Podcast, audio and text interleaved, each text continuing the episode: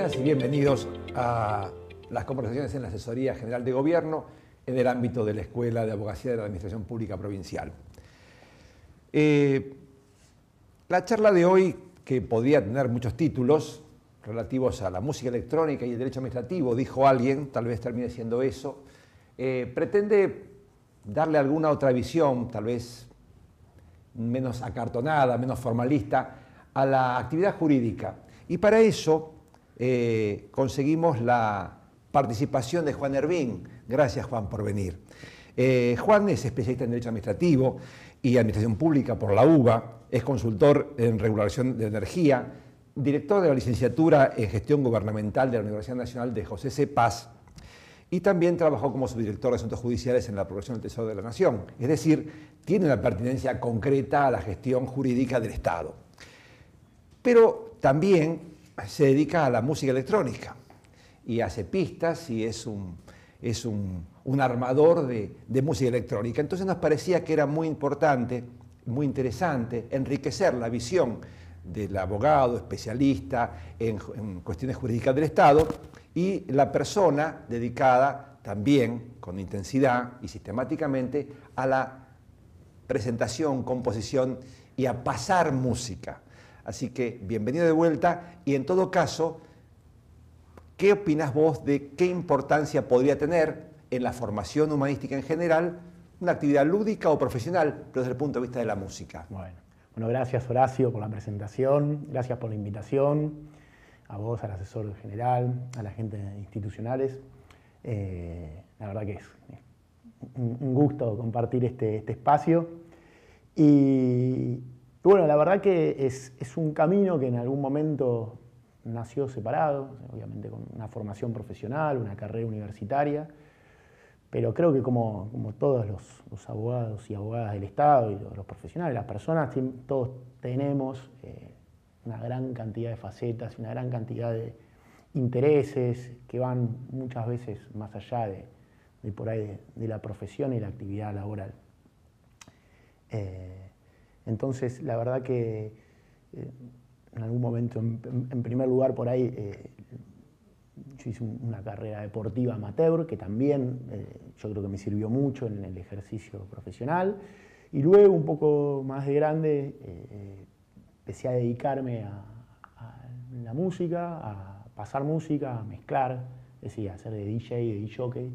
Primero de música pop, dance, eh, cumbia, eh, general en fiestas, ahí cuando éramos más jóvenes y, teníamos fiestas continuamente que nos invitaban a, pasar música y tocar, hasta que, bueno, eh, un poco conocí la, música electrónica, el sonido de los sintetizadores y, todo lo que es la cultura claver eh, en sí mismo y, me apasionó.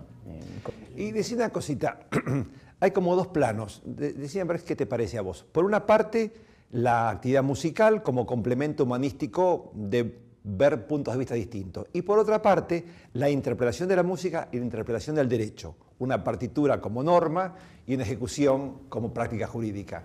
¿Ves ese, esa, esa, Yo lo veo, lo veo lo que un poco lo, veo y creo que ahí es donde va la fusión. Los mundos que aparecen y nacen por ahí separados, luego con el, avanzar de la vida, por en la mediana edad, por lo menos en mi experiencia, otras personas pueden fusionarlas y, y la verdad, eh, en, otro momento a mí me logré encontrar ese equilibrio, ese, esa paz de, mis mundos, por ahí a los 35 años, 34 años, donde pude entender que estos mundos tenían vasos comunicantes y nutrían unos a otros y encontraban muchas similitudes. Y por ahí esto que vos referís, yo lo que creo que es así. Eh, uno va y tiene lo que es la interpretación de la música, la interpretación de, una obra musical, por ejemplo, lo que es la, la música clásica, que uno toma una pieza musical y los músicos le interpretan y le dan su vida y su visión y su posición y pasa lo mismo con el derecho. Uno toma la norma, la analiza, la interpreta y la aplica. Entonces probablemente mi interpretación y mi aplicación difiera de la de otro operador jurídico, la de un abogado del Estado. Y bueno, es, ese es un poco por ahí el, que nosotros los abogados y los, los administrativistas y los que trabajamos con el Estado, por ahí lo conocemos, esto de que no existe una única verdad, lo que, la importancia de la interpretación, la importancia de la consideración y valoración de los hechos y de las circunstancias. Bueno, eso pasa exactamente en el mundo de la música, en el mundo de las interpretaciones de piezas musicales, como hablabas vos, como puede ser una, una sinfonía de Beethoven, como ocurre en la música electrónica con, con los remixes. O sea, uno, hay piezas originales de un artista que luego otros artistas lo remixan y le dan su, su reinterpretación. De hecho, se llama mucho remix, se llaman remix reinterpretation, se usa mucho en inglés. Es un, arte, un área musical, igual hay, hay, muchas ya denominaciones en español, pero, eh, son reinterpretaciones, remix, una, una pieza musical, la re desarma, la deconstruye, toma las partes que le interesan, le da una forma, toma la partitura, la melodía, la armonía de esa pista y construye otra visión completamente distinta que muchas veces hasta supera eh, por ahí en, belleza o en repercusión, porque lo que es lindo para uno, para otro no, pero sí por ahí a veces repercute más y tiene mayor incidencia en el, en el mundo de la música electrónica, por ahí un remix que un original, que una pieza original. Entonces pasa exactamente lo que vos planteabas, es como reinterpretación, reanálisis y, distintas miradas, miradas sobre una misma. Y ahora que hablas de reinterpretación y remixar y remixar de lo remixado, y cada versión puede ser distinta, en esa, en esa eh, vinculación de quien lo aplica, sea el derecho a la música, sea el DJ o el operador jurídico, además de que cada uno siempre es distinto, porque la vida va cambiando, el ámbito de la fiesta o el ámbito de la comunidad del momento también condiciona el mundo, o sea, hay una dialéctica entre lo que pueda demandar, eh, digamos, directa o, por omisión una comunidad o un grupo de personas que están en la fiesta y eso digamos, retroalimenta en la forma. Mira, en lo, que por ahí sí, eh, sí es eh, vital, que es que cuando uno está pasando música en, una fiesta y mezclando música electrónica, lo que tiene que considerar y, analizar todo el tiempo es el contexto y lo que se dice la lectura de pista. Si uno tiene que estar leyendo y eh, viendo qué está pasando para tomar decisiones y resolver. O sea, veo, analizo y resuelvo. Obviamente que todos cuando tocamos, pasamos música, tenemos una idea de lo que vamos a llevar, hacemos una selección previa de música, eh, tenemos una idea hacia dónde va a ir, pero bueno, luego eh, la lectura y el análisis de pista es fundamental, es, tener, es siempre estar atento a lo que está pasando. Por eso hay también... Perdón, estos ejemplos en tu función eh, docente que tenés este, con bastante intensidad. Sí, sí, sí. pasa ahora. Sí, la verdad ¿Lo utilizás como herramienta de análisis? Sí, sí, sí, sí. A ver, eh, acá me parece que hay que diferenciar lo que es. Una cosa es ser un improvisado y otra cosa es ir tomando decisiones viendo lo que vuelve. Uno tira y devuelve. Entonces, yo creo que en el rol docente uno planifica y organiza una clase, pero sí tiene que estar atento a lo que está pasando. Si, no es mi caso, porque no, no comulgo con las clases, las exposiciones magistrales de más de 50 minutos, este, pero por ejemplo, si uno tiene pensado hacer una exposición de dos horas o mismo de 50 minutos, pero va a la media hora y ya ve que la gente perdió la atención, cabecea, empezaron a sacar el telefonito, bueno, cambiemos el plan, veamos a ver qué otra propuesta puede generar alguna devolución o alguna interacción superior. Digo, ir variar, a veces por más que uno se esfuerce, llega el cabezazo, o sea, no, tampoco es, también uno tiene limitaciones porque el público no está esperando lo que uno quiere, o sea, pasa en el aula, por ejemplo, que uno tiene que dar una materia, derecho administrativo, y por ahí los cursantes odian el derecho administrativo, pero tienen que rendirla. Entonces, indefectiblemente uno va a tener un público que no esté muy interesado, que tenga ahí una motivación por ahí secundaria, terciaria, que sea, bueno, aprobar la materia y pasar a la próxima.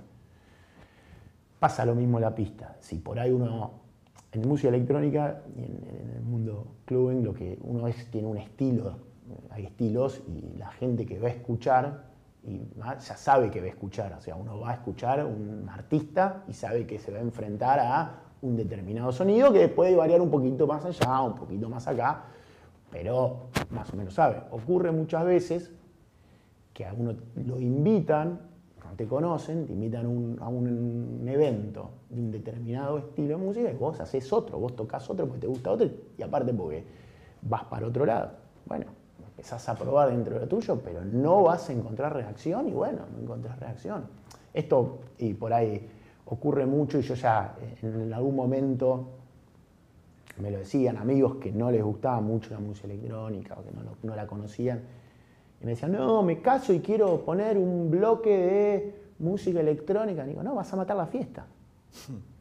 Vas a matar la fiesta. ¿Por qué? Porque la gente va a otra cosa, no tiene ganas, no, no, es, no es del paladar, no le gusta. Entonces, por más que va a estar cabeceando de la misma manera que cabecea, porque es público que va en busca de otro sonido, de otro momento, de otra cuestión, bailar otros sonidos que son geniales para bailar, como los sonidos latinos, como el rock and roll, como el pop. Entonces está, ese público es ese, una fiesta social.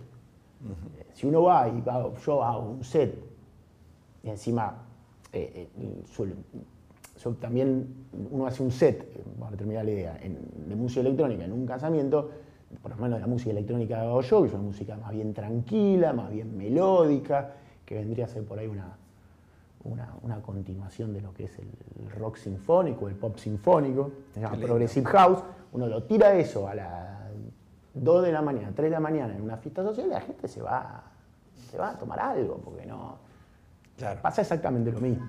No, yo decía porque, por ejemplo, bueno, vos lo llevaste a un plano pedagógico que me parece muy sustancial, ¿no? digamos, cómo permanentemente mm. debe estar frente a una, a un aula atento a lo que va pasando, tal como cuando pasa música en la pista. No lo digo por experiencia personal, pero me imagino. Eh, te vamos a invitar, te voy a llevar de... Ah, sí, por supuesto. bueno, quería llegar a eso.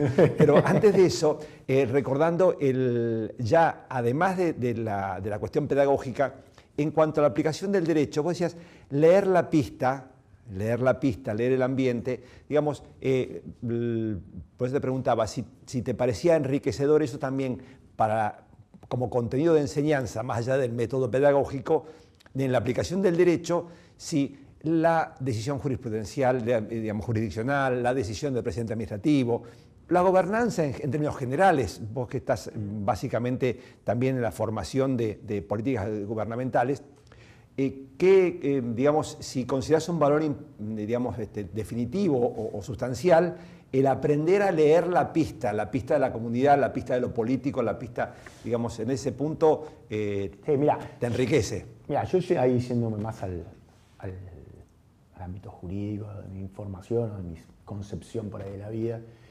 Eh, eh, algo que me quedó de, las clases de gordillo, del máster, de la especialización, que por suerte tuve la, oportunidad de tenerlo como profesor a él directamente, es esto que él nos taladraba la cabeza y yo soy un convencido del análisis de los hechos, de, la importancia de los hechos, de, la realidad, de lo que pasa. es Que, que sin ese análisis de la realidad, todo lo demás no sirve. Si uno no considera la realidad, si uno no ve lo que tiene frente a sus ojos, si uno no, no analiza los hechos del caso que pasan en la vida y que están luego reflejados en un expediente administrativo, en un expediente judicial, sin eso nunca va a poder tomar una decisión justa, una decisión correcta y resolver adecuadamente el caso que nos enfrenta. Por más que tenga toda la biblioteca y todos los conocimientos jurídicos y toda la cabeza jurídica, si no ve esa realidad, esos hechos de es muy difícil. Entonces, para gobernar, lo primero es que hay que mirar lo que pasa, lo que tenemos enfrente de los ojos, eh, la vida diaria de los ciudadanos, las necesidades de los ciudadanos. Un poco eso intento marcar en, los cursos ahí en la licenciatura y, es un poco la perspectiva de, la licenciatura. Ahora que nombrabas, sí, Gordillo ha hecho un aporte importante a esa a, ver eh, eh, la realidad de las cosas y me hacía acordar un poco a lo que también enseñaba Cosio en los 30, del siglo pasado, es decir, no se interpreta la ley, lo que se interpreta es la conducta humana, a través de la ley en todo caso. Y, pensaba este, si, esta, vinculación de, la música, de la armonía, de, leer la pista, digamos, mm. en la formación, si tenés alguna opinión formada sobre la carrera de abogacía en general, no nada en particular, de una universidad en particular, pero la visión de la abogacía, si la ves abierta a cómo va formándose a leer la pista o queda más cerrada por ahí en leer la ley en leer, eh, para el musical, leer el plato en vez de leer lo que pasa en la pista. ¿Tenés alguna visión formada o no? ¿O en qué opinión?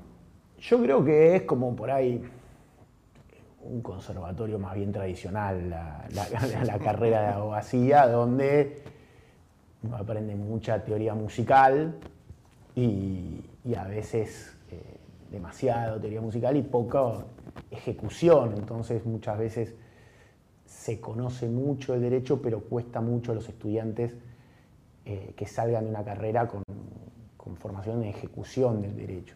Una perspectiva clásica, algunas universidades les están intentando cambiar esa, visión. También hay un freno de mano puesta, yo creo, en, los abogados en general, en el cuerpo docente de las carreras de abogacía, que en general suelen ser abogados docentes y no docentes que formados en derecho. Eh, consecuentemente también es una zona más cómoda para trabajarla, de explicar lo que dice la ley y lo que dicen los textos que ponerse a trabajar en una formación práctica eh, de, que, que, dé a, los futuros abogados con herramientas reales. Lo que suele ocurrir es que, o lo que yo veo en realidad, porque no, no me gusta tampoco es que yo lo que observo es que, bueno, que la, formación práctica uno se la tiene que dar por su lado. A mí me pasó mi, mi carrera y, yo lo veo eso muy con él y los chicos tienen mucha avidez de eso, de, formación práctica. Nosotros en, en, la carrera de gestión gubernamental, desde el plan de estudios y desde la dirección, intentamos un poco que ya tengan en todas las materias esa formación práctica y tienen varios ejes prácticos 100%.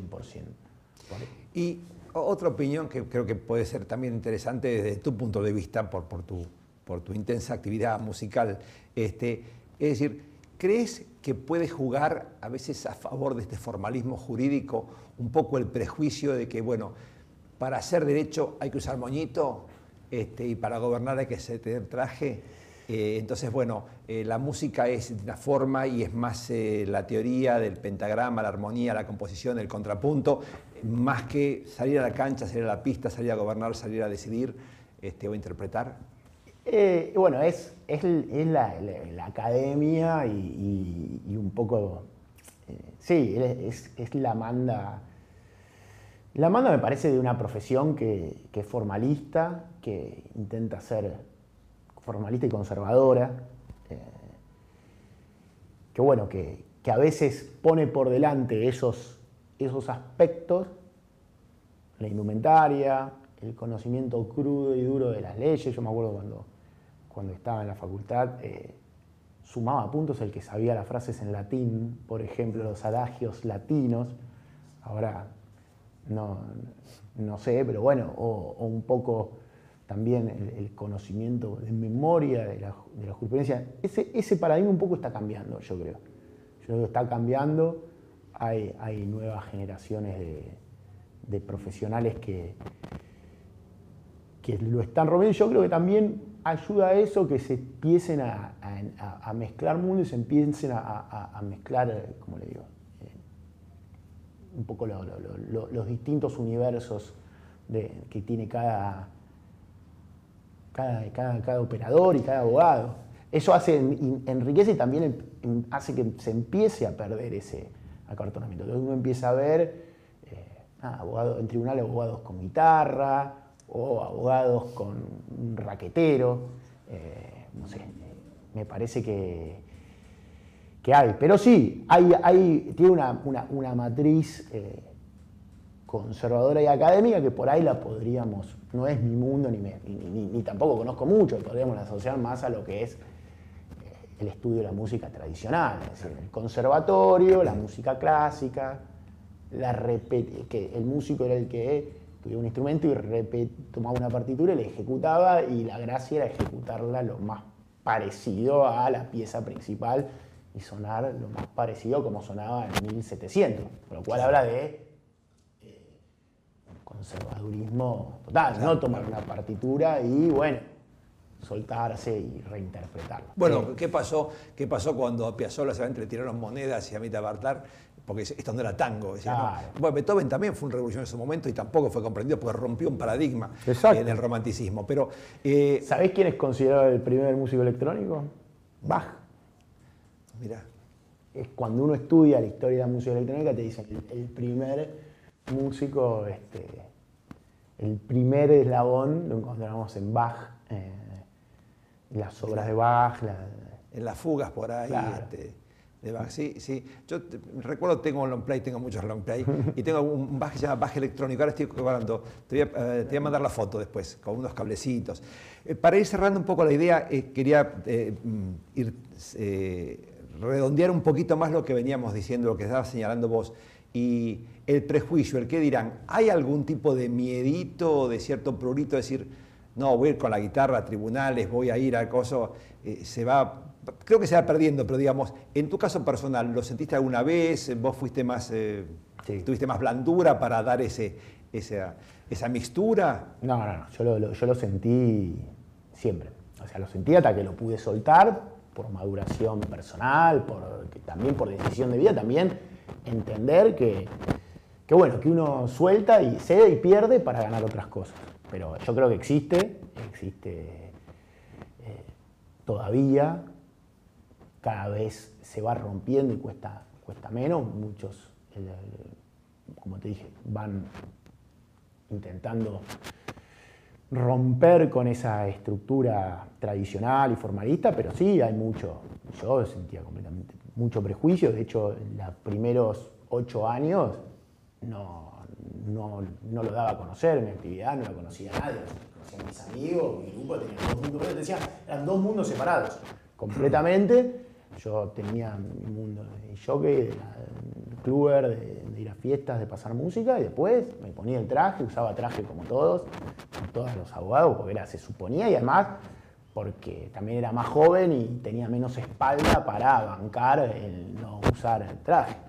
Después uno va avanzando y progresando, ganando terreno, ganan el título de posgrado, también te da seguridad, una trayectoria profesional y te empezás a dar cuenta que en realidad eso no, no es lo primordial, no es lo principal, que por lo menos de lo que yo considero de la actividad de un abogado, un abogado del Estado, de un operador jurídico, que el valor está en otro lado, y tomar la decisión de decir, bueno, eh, voy a unir esos mundos, voy a tomar lo bueno de las dos, voy a juntar vasos comunicantes y, y voy a dejar de hacer cosas que no tengo más ganas. Por ejemplo, de usar traje, usar zapatos, por, de, actividad deportiva, de, sentirme cómodo, de darme cuenta de que no, no me agrada, pero también hay que tener conciencia de que esas decisiones en un mundo capitalista, conservador, prejuicioso, puede, puede cerrarte alguna puerta. Pero bueno, es la decisión de uno de cerrarla porque uno no quiere entrar a esos mundos, no le interesa, es preferible eh, tener, llevar la, impronta propia y marcar tu propio camino, marcando también eh, lo valioso y remarcando las cosas valiosas que, por ahí tiene uno. Obviamente, por ahí otro profesional entiende que lo valioso que tiene uno es, la imagen, es el, nombre, es el, el, show hacia determinados clientes, determinado perfil, y bueno, entonces no, dice, no, yo eso, eso no lo voy a perder. Eh, con respecto a lo que estamos diciendo, cerrando un poco esta idea de, del que dirán, de la academia, de la imagen que podía a lo mejor uno construir pensando que la expectativa fuera de cómo voy a presentarme de esta manera, si podría a lo mejor, y esto es la pregunta que te hago, como vos dijiste, esta, transferencia de, empezar a buscar un poco la autenticidad para buscarlo y compatibilizarlo con una expectativa que a lo mejor mm, parecía muy negativa, pero que en el fondo prima y vale más la autenticidad de lo que se siente como creatividad que sujetarse a una norma de formal por la formalidad misma frente a expectativas que no son propias. Eh, si querés, puedes cerrar esa idea sí, y sí. cerramos como quieras. Eh, a ver, yo creo que es- siempre es una cuestión muy personal de, historia de cada uno. Como a mí me costó ir hacia ese lugar. Me costó, y, pero, pero creo que la ganancia es, es- es total en cuanto a que uno se deja de poner, porque uno gasta, no se da cuenta, pero yo creo que uno eh, pone mucha energía en esas pequeñas cuestiones que terminan desgastando y te terminan quitando por ahí eh, un, empuje que uno puede poner y destinar a- hacia, hacia actividades, hacia la actividad profesional con mucho más enfoque y a la, larga yo creo que aparece la ganancia porque empiezan a aparecer eh, oportunidades, empiezan a aparecer este, actividades. Digo, eh, yo con- en, la docencia, los chicos me conocen así, no es que voy y me, presento a ellos. Y también me empecé a dar cuenta que les parece también enriquecedor, porque por ahí hasta ellos empiezan a, a soltar y a ser un poco más ellos, y aparecen aspectos de, cada uno de, de- de los estudiantes, de las, los y las estudiantes que, que empiezan a, a ser muy positivos. Entonces se genera, yo creo que un efecto eh, Contagio. de- contagio. De también yo autenticidad. creo de autenticidad. Yo creo que todo lo que es el mantener esto, la distancia, la forma, la rigidez, aleja a las personas, las limita, las inhibe. Un poco lo que me, me pasó y yo lo veo en, en- en los y las chicos y chicas, eh, lo veo. Entonces también creo que empieza a encontrar que, ah, bueno, hay un montón de, de- un montón de ganancia concreta, real. eh, y después también valorar lo que es un, abogado y un operador jurídico, que es un, pensador, un, trabajador intelectual que analiza y, interpreta normas y construye piezas de, relevancia, como puede ser una sentencia, un dictamen, eh, un- una demanda, que eso uno lo puede hacer en pantuflas en la casa o vestido de traje de, de 150 mil pesos en, en un despacho de- con, con boiserie. Digo, Claro. El producto es lo, lo que nos, valo- nos valoriza, lo que hacemos, lo que damos. Todo lo demás el decorado. Y hay, y hay también, para cerrar la idea, eh, e- este, esta autenticidad que decíamos buscando. Uno puede repetir la nota o la letra de la ley o puede liberar creatividad y animarse a, eh, digamos, auténticamente más por la interpretación que por la lectura conforme. O sea, yo puedo ver la jurisprudencia, un precedente, para saber qué está y repetirla o verla de alguna manera y reinterpretarla y vivirla.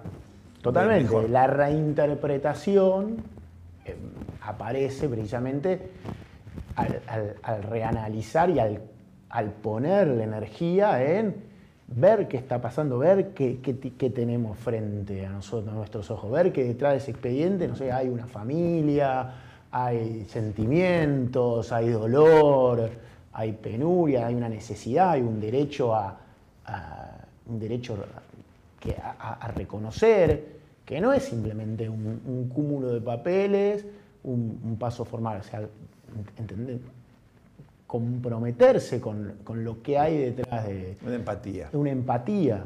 Cuando uno logra esa empatía, logra eh, Leer la pista. y leer la pista, conocer lo que está pasando, ver qué... Y bueno, sí, obviamente, eh, tenemos un- una limitante para resolver, que es el derecho, que también es conservador, que ya está dado, que lo podemos interpretar, reinterpretar, pero eh, ya que también tiene sus límites.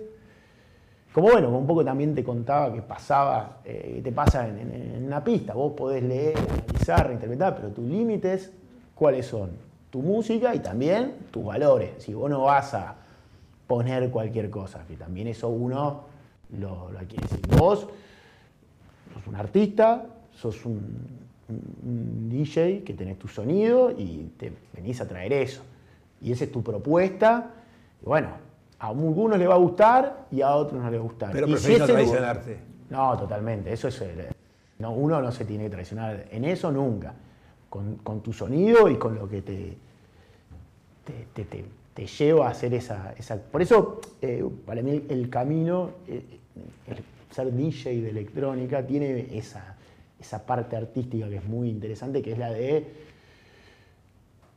buscar y, tener tu sonido propio a través de pistas de terceros o propias que uno hace, compone y, edita, pero construir tu sonido y bueno, eh, esa es tu propuesta y lo que vos sentís y vos trasladás. Y obviamente puede ser que un día tengas 200 personas recontentas que hayan generado eh, en ellos lo mejor y, y esas personas. Y puede ser que otra vez, por error del que organizó el evento, por confusión, porque no se dio, bueno, será para 10 personas y los otros estarán tomando, pero vos tenés esa limitante también para, para, para resolver, que es tu música, la que seleccionaste y tu sonido, sobre todo. No, Me parece muy bien y creo que nos quedamos con este tema. El propio sonido, el propio discurso, compromiso, valores y autenticidad. totalmente, totalmente. Juan, te agradezco muchísimo, creo que es muy enriquecedor esta, esta visión que vos estás aportando y bueno, espero este, escuchar algunas pistas próximamente. Así que muchas gracias por, por tu, tu Bueno, visita. muchas gracias por la invitación nuevamente, muchas gracias al asesor general, a, a toda la gente institucional. La verdad que la, la pasé muy bien, muy cómodo. Me encanta poder compartir eh, un poco mi visión de, de estos temas y también me, me interesa eh, acercar la música electrónica, el house y la producción musical a, a distintos ámbitos que por ahí no lo conocen, no, no, no, no, no tienen muy en claro de qué se trata y que por ahí a través también de este, de este encuentro muchos y muchos abogados y abogados del. Estado se acerquen a, Lo a agendamos. disfrutarlo. Lo agendamos. Muchas gracias, Juan. Muchas. Gracias.